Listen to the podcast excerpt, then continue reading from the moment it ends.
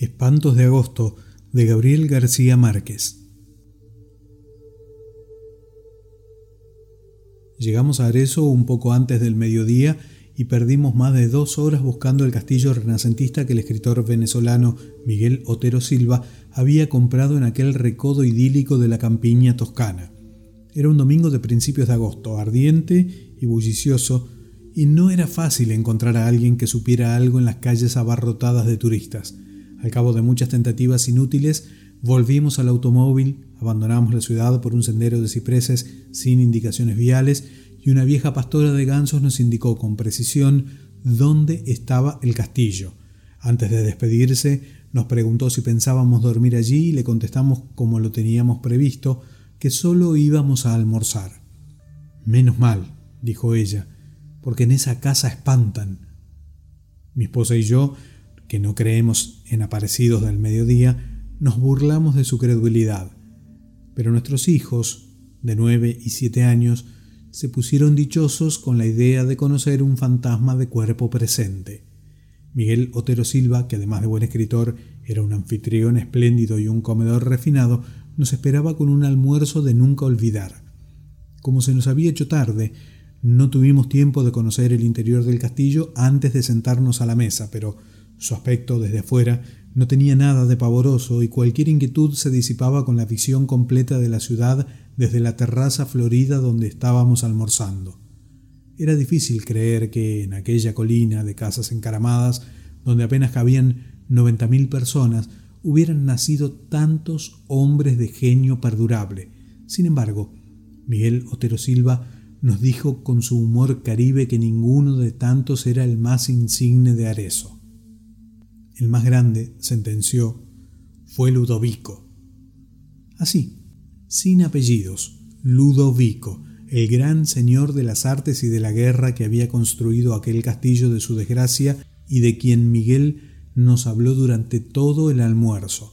Nos habló de su poder inmenso, de su amor contrariado y de su muerte espantosa. Nos contó cómo fue que en un instante de locura del corazón había apuñalado a su dama en el lecho donde acababan de amarse y luego asusó contra sí mismo a sus feroces perros de guerra que lo despedazaron a dentelladas. Nos aseguró muy en serio que a partir de la medianoche el espectro de Ludovico deambulaba por la casa en tinieblas tratando de conseguir el sosiego en su purgatorio de amor. El castillo, en realidad, era inmenso y sombrío. El relato de Miguel no podía parecer sino una broma como tantas otras suyas para entretener a sus invitados. Los ochenta y dos cuartos que recorrimos sin asombro después de la siesta habían padecido toda clase de mudanzas de sus dueños sucesivos. Miguel había restaurado por completo la planta baja y se había hecho construir un dormitorio moderno con suelos de mármol e instalaciones para sauna y cultura física y la terraza de flores intensas donde habíamos almorzado.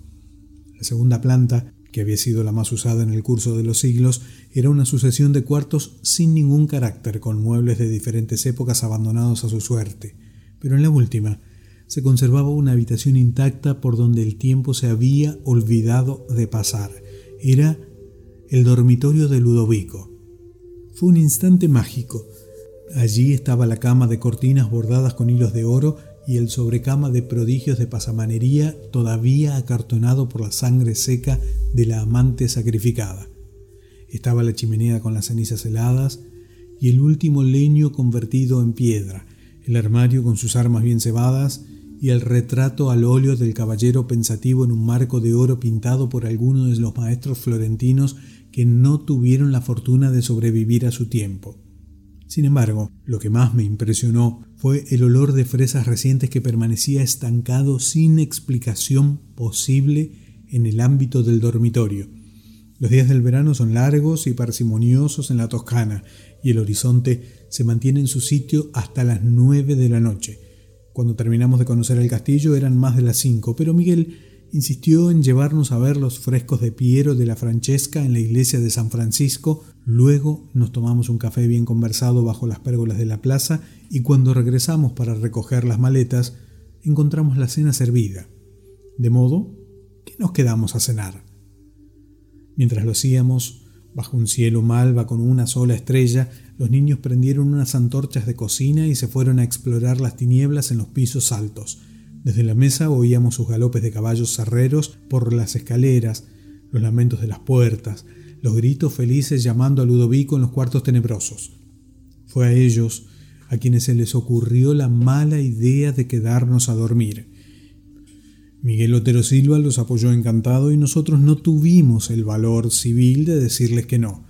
Al contrario de lo que yo temía, dormimos muy bien, mi esposa y yo en un dormitorio de la planta baja y mis hijos en el cuarto contiguo. Ambos habían sido modernizados y no tenían nada de tenebrosos.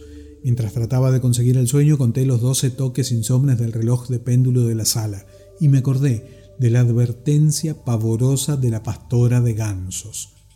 Pero estábamos tan cansados que nos dormimos muy pronto en un sueño denso y contiguo y desperté, después de las siete, con un sol espléndido entre las enredaderas de la ventana.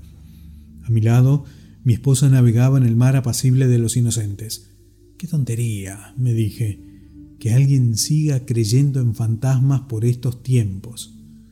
Solo entonces me estremeció el olor de fresas recién cortadas y vi la chimenea con las cenizas frías y el último leño convertido en piedra y el retrato del caballero triste que nos miraba desde tres siglos antes en el marco de oro, pues no estábamos en la alcoba de la planta baja donde nos habíamos acostado la noche anterior, sino en el dormitorio de Ludovico, bajo la cornisa y las cortinas polvorientas y las sábanas empapadas de sangre todavía caliente de su cama maldita.